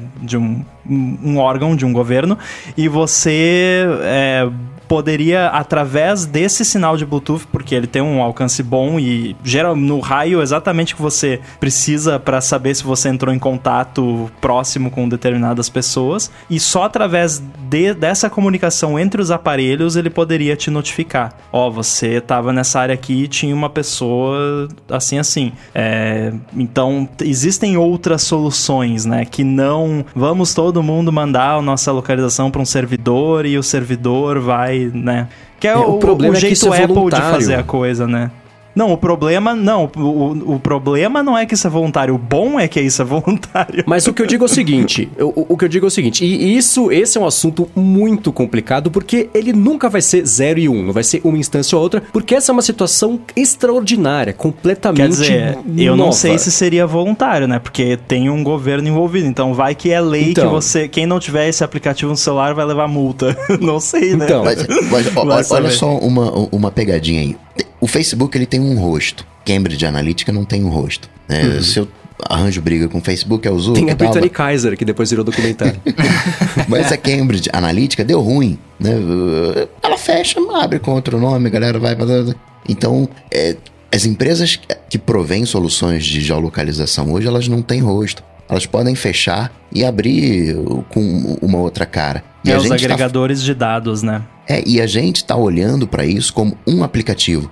A galera tem que instalar um aplicativo. Não, não precisa instalar um aplicativo, não precisa ser o Rapper, não precisa ser o Facebook. Porque esses caras têm um SDK. Então, no, no banco X tem um SDK desses caras. No banco Y também, no banco Z. E assim com isso eles conseguem ter uma penetração de milhões de aparelhos, saber a localização de milhões de brasileiros, e esses milhões de brasileiros não instalaram um aplicativo. Instalaram diversos aplicativos que usam o SDK, que é meio aquela coisa do SDK do Facebook. E aí você consegue fazer tudo. É bacana, ah, tá tendo uma, uma, uma aglomeração ali, chama a polícia ali pra né, desfazer a aglomeração, o cara saiu de casa, tem o um, um aviso. Mas é como o Mendes falou, é o zero e um que a gente, né, né vivendo é, hoje. E seria o, o, que eu falei de ser uma situação extraordinária, porque assim, seria lindo se a gente conseguisse é, é, é garantir que esses poderes extraordinários também nunca fossem usados de novo ou para o mal ou se, só para ser usado de novo em uma situação dessa. O problema, eu lembro, por exemplo, é, o 11 de setembro levou ao, ao Patriot Act nos Estados Unidos, que acabou com diversas liberdades civis e habilitou um monte de jeitos de espionarem as pessoas, ferindo as liberdades e os direitos de cidadania e de privacidade e, e, e que as pessoas têm por serem um ser humano. Então, é, é difícil pensar, por exemplo, eu acharia ótimo se só nessa situação, se só se pudesse ser usado pro bem, as pessoas serem sim rastreadas para você saber exatamente quando e onde e por quanto tempo você ficou exposto a uma pessoa que tava com o vírus e se ela tossiu perto de você, ou se ela tossiu depois que você foi embora. Porque esse seria o tipo de informação essencial para salvar um monte de vidas. O problema é que se você faz isso dessa vez, você cria um precedente perigosíssimo e que certamente seria explorado de um Eu jeito não ruim. vejo diferença entre isso e a questão da, do backdoor de criptografia para terroristas. Então, não tem, não tem diferença. Só que nesse caso específico é salvar algumas vidas, o que eu acho que seria positivo. E é só nesse. Não, por isso que não tem 0 e 1, um, não tem uma solução absoluta pra isso. Mas se só nessa situação, se todo mundo fosse honesto, e os governos, e os interesses, e se tudo fosse lindo, ou se fosse lindo não ia ter o vírus, mas partindo do premissa de que É. tem o vírus, é- é- seria uma solução. A questão, Mendes, é que já venderam pra gente que essa solução é boa, porque o teu aplicativo de banco sabe a tua geolocalização para garantir é. a, a segurança. É, já foi. Exato. A questão agora é que as soluções de segurança estão sendo usadas para outras coisas. Então, aí, é- aí estraga tudo, né? É, não está se implantando uma nova solução. Uma solução antiga que todo mundo usa, que já tá aí, que agora tem uma disputa ética, talvez. Vamos Não. usar isso para salvar vidas ou não? Que agora, exatamente que agora era a hora de usar isso. Cara, eu assisto 24 horas, eu assisti as nove temporadas desde 2000, sei lá, e os caras, os terroristas já usavam o burner, porque o governo sabia a localização dele lá pelo chip do celular, sei lá o que. E estamos falando em 2020 que, tipo, ah, a gente não vai, a gente tem que respeitar a privacidade, não dá pra usar. Tipo, é, cara, agora era a hora de, de acontecer isso, pra você estancar uma epidemia, pra você fazer com que ah, o país, o mundo não pare. Porque querendo ou não, tá todo mundo, tipo, tá todo mundo parando ou parado, e quem não pode parar tá se expondo a um risco, tá ligado? É, de novo, eu não sei, de- mano, de novo, eu não sei o, o, o- o- pensamento correto aqui. É, é, o lance só é o que o Mendes tava falando, assim. ah, Talvez vidas pudessem ter sido salvas. Talvez a gente não precisasse estar fazendo uma quarentena, todo mundo, entende? Talvez Se o. uma vida pudesse ter sido salva, já teria sido Pois é. incrível pra esta pessoa, e pros familiares, e pros parentes, e pra. é, então, é, é- é isso. É, é isso que me pega. Eu sei de todos os problemas e de todos os precedentes perigosíssimos que isso criaria, mas olha que legal se desse pra gente confiar e entregar os nossos dados, sabendo que isso vai ajudar quem mora no andar de cima, no andar de baixo. Pois é. o- né, Então, mas, mas não dá, porque a gente sabe que não ia ser só pra isso, né? Eu até coloquei aqui na pauta a diferença entre tempos de crise e tempos de, entre aspas, crise. E a desculpa seria a mesma pra você poder acabar de novo. E aí por isso que eu chamei, o falei do, do Patriot Act no começo aqui do, do, que eu, do que eu quis expor. O Guilherme Pipolo, que tá acompanhando aqui ao vivo, falou que o nosso conceito, que- o que a gente tem por aqui de privacidade é o ocidental, claro, estamos desse lado do mundo. E ele falou que de forma genérica a cultura oriental é assim: se o coletivo ganha com a falta de privacidade, então ok. Ele falou, não quer dizer que ele apoie isso, mas nessa situação específica do vírus é uma coisa que eu vejo que funciona melhor do que o cada um por si, né? Seria bom Pois é. passar a crise do vírus, esquece, agora volta o, ao modus operandi que a gente tem aqui, porque é isso que a gente tá acostumado, mas a gente sabe que não seria assim. Isso é uma tecnologia que a gente tem hoje para usar pro vírus. Tem um, um- um extra que talvez aconteça, que é aumentar o monitoramento, que hoje a gente não tem termômetro, não vamos dar um jeito de colocar termômetro, vamos dar um jeito de colocar mais informações, dar um jeito de colocar uma IA. São Paulo acho que está começando a fazer isso, de montar uma heurística para saber se você está infectado ou não, em função de diversos fatores, e aí aumenta o, o- o- controle em cima de você. É, A geolocalização a gente já entrega hoje. Isso aí já é página virada. Isso aí é. A questão é se vai salvar vidas ou não. Mas pode dar uma margem para. Olha só, se você me desse mais esse tantinho, se você me desse a temperatura, se você me desse o teu batimento cardíaco, eu conseguiria fazer oh, não, uma análise bem melhor, bem mais precisa. É, então. É que aí esse lance de dar os dados de saúde já começa a entrar numa coisa que a gente falou há muito tempo atrás, que aí vai entrar o plano de saúde querendo seu dado pra te cobrar mais caro, porque ele sabe que você tá doente, tá ligado? Isso aí já, eu, eu já acho... Aí eu já acho que é complicado mesmo. Mas o lance da geolocalização, que foi o que, que eu comentei no começo da, da galera da Coreia do Sul, putz, cara, talvez seja ok. Né? Não sei, pode ser que amanhã eu me arrependa de estar falando isso agora. Mas Não, mas nessa situação seria. se- Seria. Em alguns pontos seria ótimo ser a China, no 1% que isso vai ajudar a resolver o problema. Dos 99% que as pessoas não têm liberdade. Não, claro que não. Então é difícil. E é impossível ter uma resposta certa pra isso, porque ela não acaba aqui. A hora que a crise passar. Você pode ter aberto a porteira para um monte de coisas que vão virar um problema daqui pra frente, mas nessa situação específica seria bom poder abrir mão desse tipo de coisa, sabendo que isso vai poder ajudar a salvar algumas vidas. Então é, é, é complicado, não tem uma resposta certa mesmo. né? Não dá, difícil. Para você resolver problema hoje, você tem que resolver com tecnologia. Se você tá resolvendo um problema sem tecnologia, você tá fazendo errado. E mandar as pessoas só ficarem em casa, tá fazendo errado. Tem que ter um, um- um monitoramento, né? A, a gente já combinou isso socialmente. Não, tem que ficar em quarentena, grupo de riscos, o- enfim, né, o Rio de Janeiro tá querendo fazer um, um passe livre, né? Ah, você já pegou o coronavírus, já tá curado, você pode ir pra rua. Você tá liberado pra. você tá liberado. Passe livre, pode ir pra rua, tá, tá fora de Corona quarentena. free. É, e- Corona e, free. mostrar aquilo de alguma maneira que você não tá, né? é, colocando a, a vida de outras pessoas em risco.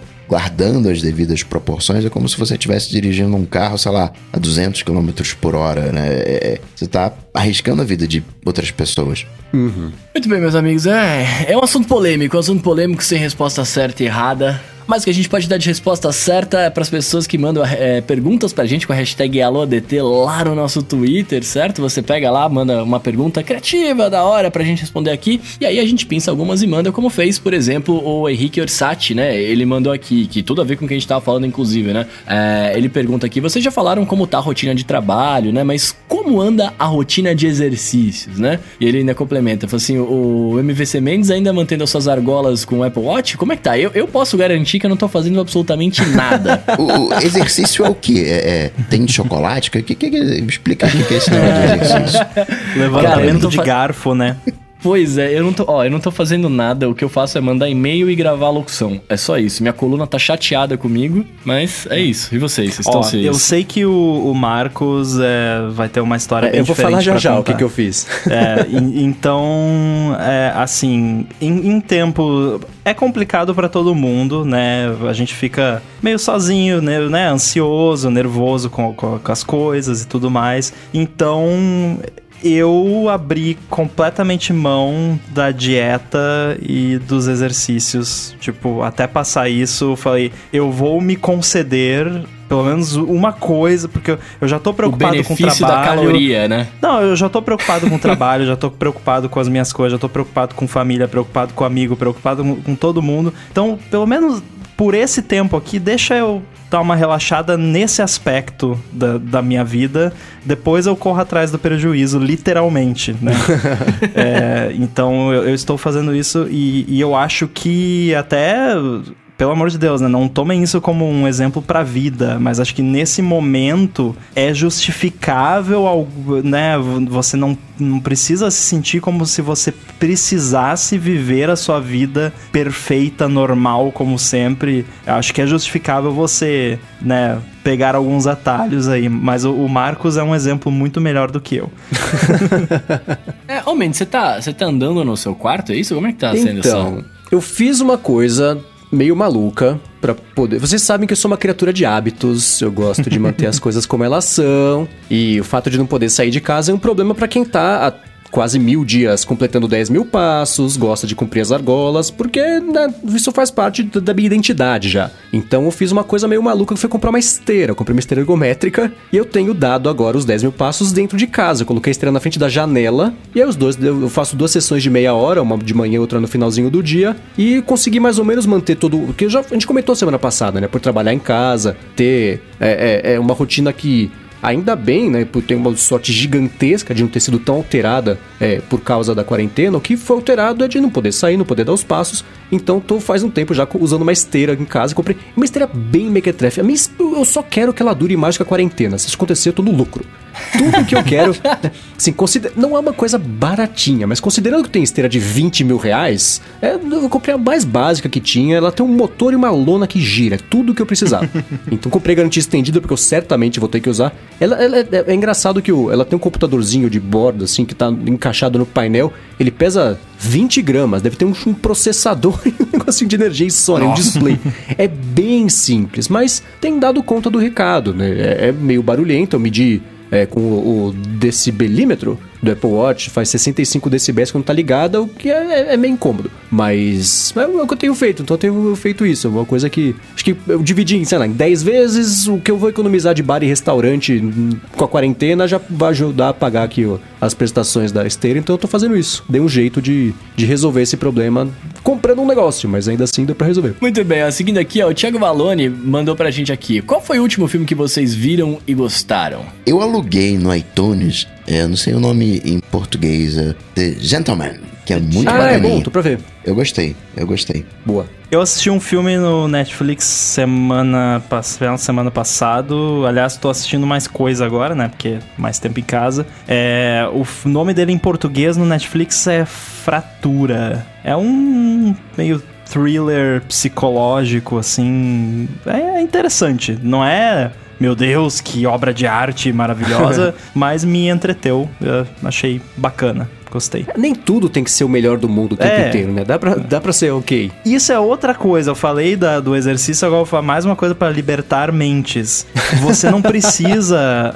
nem tudo que você assiste precisa ser. Animal. Edificante assista coisas pro seu cérebro desligar. Às vezes é bom fazer isso. É, mas se você quiser assistir algo assim muito bom. É, eu recomendo também Truth Be Told no TV Plus. Eu terminei de assistir a temporada que tem lá e eu achei fantástico. É, tô adiando para começar a ver. Comecei a ver essa semana o é, Handmaid's Tale, que também é, são temas mais sérios, pesados, tem que ver com parcimônia, porque o é, é legal ver coisas leves. também assim. é, é então, pesadão. Por causa é. disso, né? Então eu vejo uma série que vai me deixar deprimido por vez, porque senão é muito pra Se você cabeça. quiser assistir algo, comecei a assistir semana passada também, se você quiser assistir algo mais leve para te deixar mais, mais, mais feliz, é Little America. É muito legal. É, é do TV Plus também, né? É, muito legal. E você, Bruno, que filme que você viu ultimamente que você curtiu? Cara, não tenho nenhum filme para recomendar, sabia? Porque eu não tenho visto.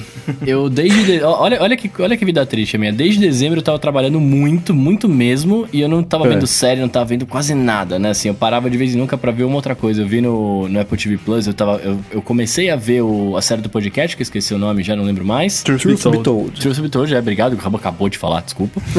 é, comecei a ver e não, não deu pra terminar. Uh, comecei a ver também o Mythic, Mythic Quest lá, mas eu vi até o. Putz, acho que eu vi até o quarto ou quinto episódio, também não consegui terminar por falta de tempo e tal, então não, não consegui. A única coisa que eu tenho feito de, de conteúdo, e que aí vai ser muito nichado, mas eu vou comentar aqui, eu tenho assistido muitos animes, cara, porque a gente tava trabalhando Opa. com vários lá.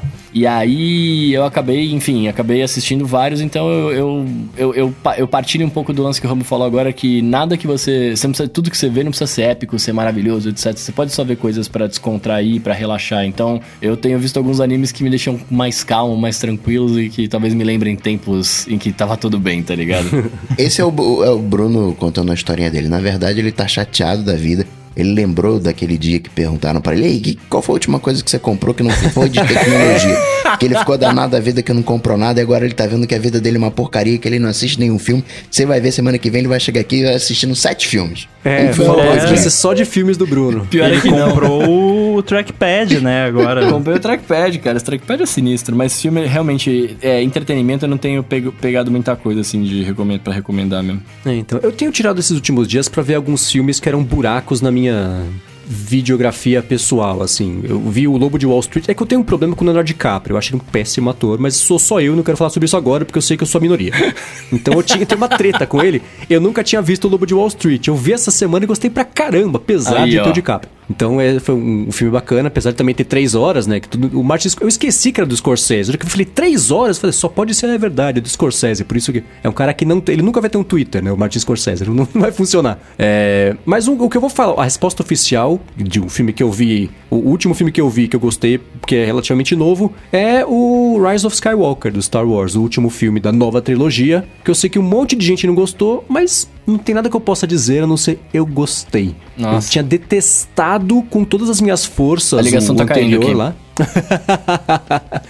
o último Jedi eu achei bem ruim. Eu assim assisti ultimamente, eu até comentei no Twitter, parece uma fanfic com dinheiro agora, não foi tão ruim quanto, me quanto eu me lembrava. Mas esse último agora, acho que o J.J. Abrams fez o que ele podia com as ferramentas que ele tinha depois do Ryan Johnson ter bagunçado bastante o, o coreto ali. Então eu gostei, é um filme, ok, não é o melhor do- do- da vida, não é nem o melhor de todos os Star Wars, mas eu achei pelo menos um, um, um fim simpático e okzinho, assim, pro, pro, pra, pra premissa que tinha sido armada é, com esse segundo filme da trilogia, que mesmo tendo sido- tão ruim quanto eu lembrava, ainda assim é bem ruinzinho. Mas foi esse. Eu achei que você ia recomendar, tipo, o Poço, que a galera tá falando pra caramba, umas paradas... É, você- me falaram do Poço, porque a- diz que a premissa é bem parecida com aquele com os filmes do Cubo. O Renato Peçanha, programador super gente boa de iOS, falou que é parecido com o, o, o Cubo, que também é um filme meio cult. Lá tem o Cubo, tem o Cubo 2, tem o Hipercubo, que é o Cubo 3, que é um terrorzinho meio maluco. Então, fiquei curioso pra ver o, o Poço, porque tem essa... Parece, pelo menos, tem essa pegada aí do- dos filmes do Cubo. Agora o Edgar Dry Content Martini quer saber como é que a gente rasga papel. Se é de cima pra baixo, se é de um lado pra outro. Bem específico isso aí, hein? Então, não sei como vocês fazem. Depois eu falo do meu. Eu picoto. Papel, eu, eu- quer dizer, picoto, né? Eu coloco na picotadora. Mas quando eu tenho que rasgar, aí eu meio que imito ah, a picotadora pra não criar um padrão pra pessoa não, não remontar. E eu vou jogar, aí embaralho e vou jogando partes em lixos diferentes. Não pra ninguém pegar o, o, o papel. Se eu tô rasgando, é porque né, tem alguma coisa importante ali. Eu tenho um carimbo que faz redacting de informações. Uh, isso é Cês- bom, hein? Vocês já viram isso? É um, Não. É um carimbinho giratório que você passa em cima do, do texto no papel, assim, e ele bota um padrão embaralhado que fica praticamente impossível de você recuperar a informação. É, é, como, é quase como você criptografar e jogar a chave fora. Nossa, eu quero. Peraí, carimbo giratório, mas tipo um rolinho ou um giratório? É, eu entendi que é um rolinho. É um rolinho. Ah, é, um, tá. é, é um carimbo, só que você gira em cima, você bota ele no papel e corre. É o que eu falei, seu idiota. É um carimbo giratório. É, é como se fosse um, um carrinho. É um rolinho, é um rolinho, né? Que vai legal!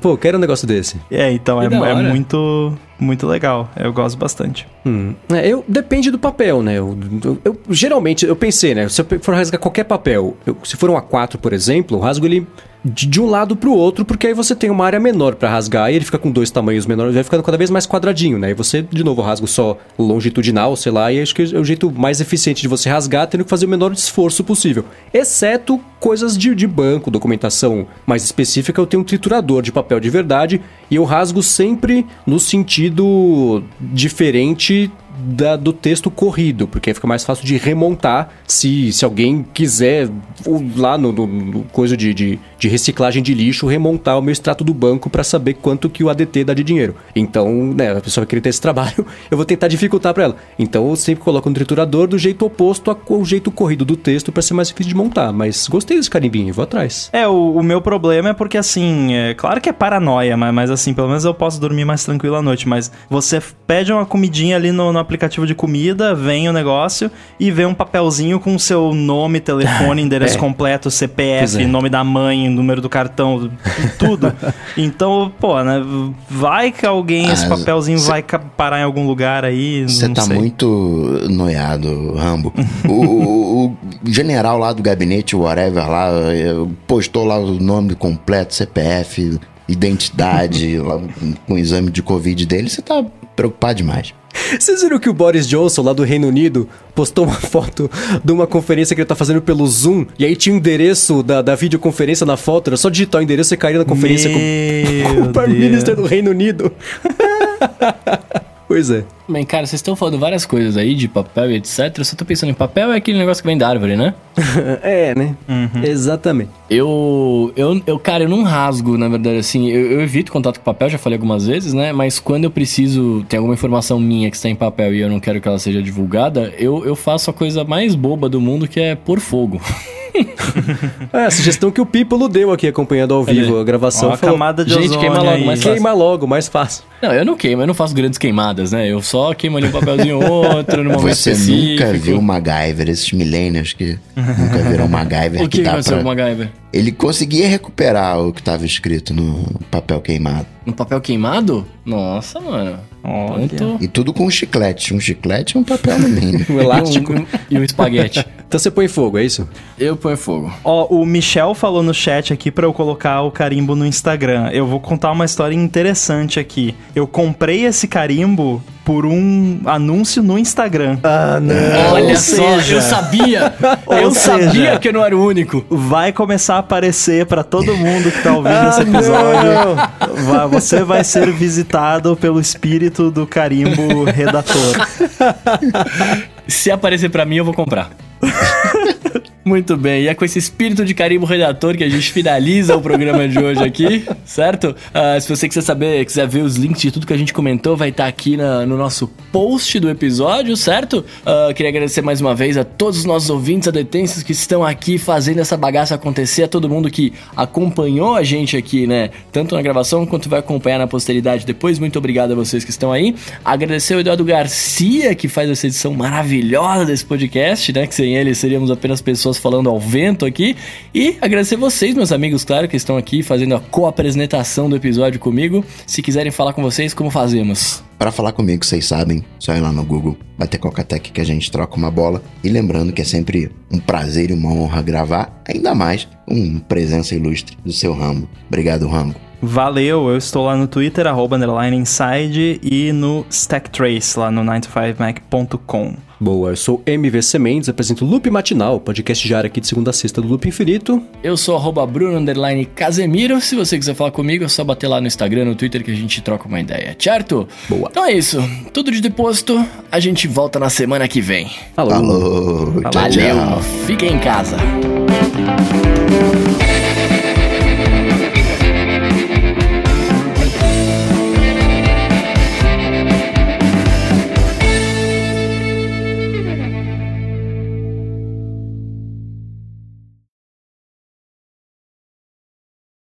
Com um problema com a minha esteira. Ela, Ela tá gera- andando aí? Não, é, tá andando pela casa. Ela gera muita estática, é absurdo. Como assim, Você anda cara? 10 segundos na esteira, você encosta Pá. no ferro, faz tá! Você Na tem janela. que se aterrar quando tiver. É, Pega. então. Ixi. Amarra um fio no braço. Eu tenho pensado em. Eu ia perguntar pra vocês o que vocês. vocês Corre manjam dessas chinelo. coisas, imagino, melhor do que eu. É. Não, de chinelo. é pior ainda. Aí que eu morro na hora. Mas eu não sei o, que, Ai, o que ai. fazer. Fica encostando. Fica encostando no tentei. Lightning do, do iPhone. Eu tentei, por exemplo, teve uma sessão inteira que eu fiz encostando no ferro. Porque ela não tem aquele guardrail na lateral, mas tem na frente que é onde fica apoiado o negocinho com um botão, que é pra cima e pra baixo pra você ligar, aumentar e, e- e diminuir a velocidade. É bem mequetrefe. Mas eu fiquei encostado, só que foi terrível ficar andando com uma mão segurando o negócio. É muito tempo inteiro, engraçado né? quando pessoas do seu naipe compram produtos mequetrefe. É tipo quando o Siracusa fa vai- fazia review de torradeira no ATP, né? É. Tipo, uma coisa que você, em circunstâncias normais, jamais teria comprado. Nossa, nunca, nunca. Se você voltar pro Marcos de um mês atrás e falar você vai comprar uma esteira, eu dei uma ri- risada na minha Não, cara. uma esteira vagabunda, né? Nossa, ela é muito tosca. É muito. ela- parece que ela vai desmontar a hora que eu tô andando. E eu não tô nem correndo, eu tô andando em cima dela.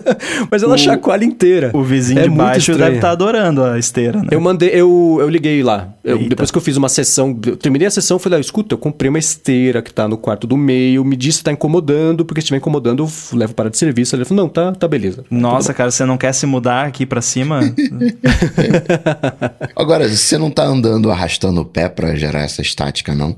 Não, sabe o que eu acho que é? O, o Michel perguntando, não tem três pinos? Não, tem dois. É, por isso, inclusive, que ela... Plástico ro roçando com plástico. E você, É a lona, é. É, você não tá aterrado. É, é a lona que ela fica em, em atrito constante com a base de plástico, né? Pra poder. Aliás, na instrução tem que a cada 5 horas de uso passar silicone. Deixa eu comprar silicone. Ainda mais agora, né? Não, não sei. Vou tentar achar spray de silicone, sprayar embaixo, sei lá, ver se resolve. Eu acho que Mas- uma coisa que poderia resolver talvez seria você. WD. Se você tiver, né, aí. o- você tem as suas tomadas aí, tem fio terra. Tem. Talvez você podia puxar um, um fio terra do- de uma tomada com um fio que você tem aí, não sei se você tem algum fio sobrando aí.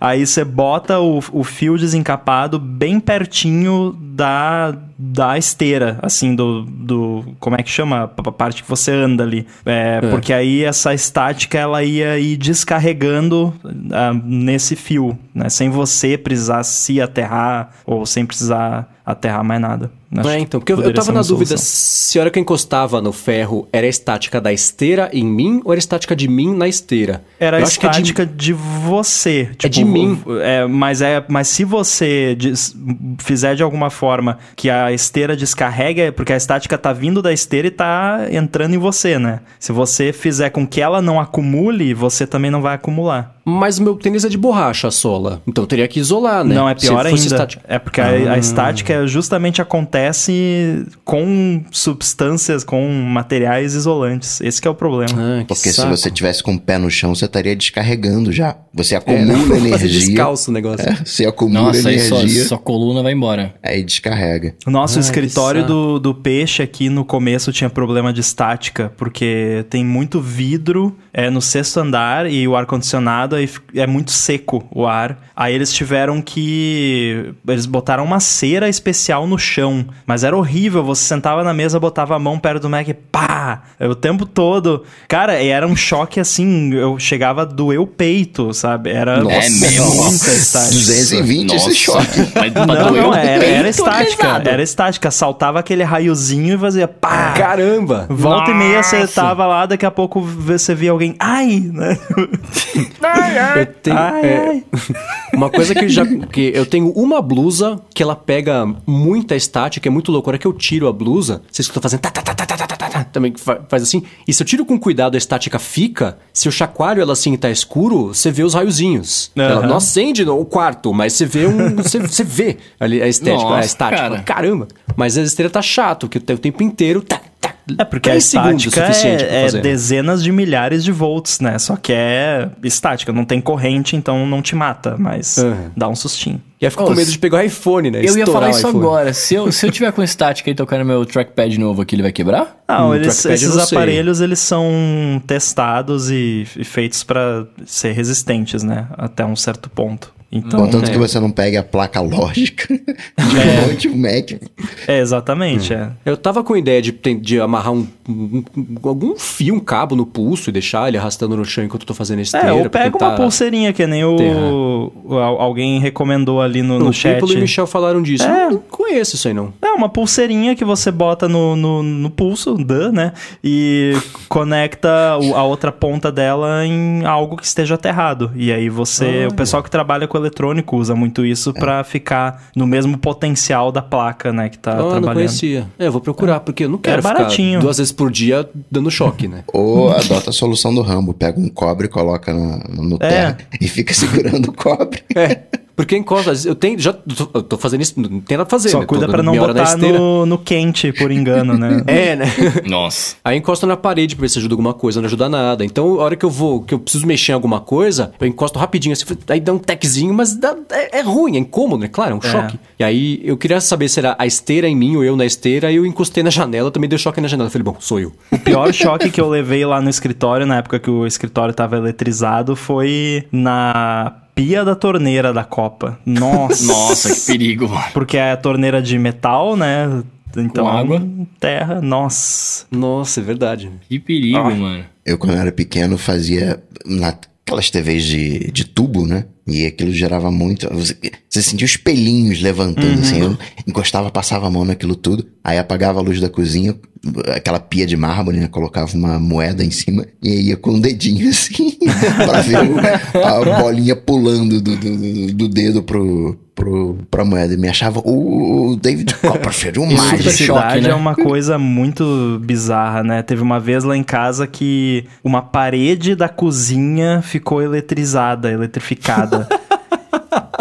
E, e foi por causa do aparelho da antena da TV que ficava no sótão, que o cabo tava com um pedacinho desencapado e tava encostando na calha, e a calha transmitia por dentro Nossa. do telhado pra parede da cozinha. Então, num lugar específico lá na parede da cozinha, se você tivesse descalço e você encostasse, você levava um choque. Virado pra Meca, É. Às 12 Aí horas, o, né? o- o meu pai colocou a, minutos o, pares. o- aquele multiteste e acendia forte assim o Caramba. negócio. Bizarro. Nossa, já sei, vou fazer esteira com o iPhone na mão, vou carregar por indução.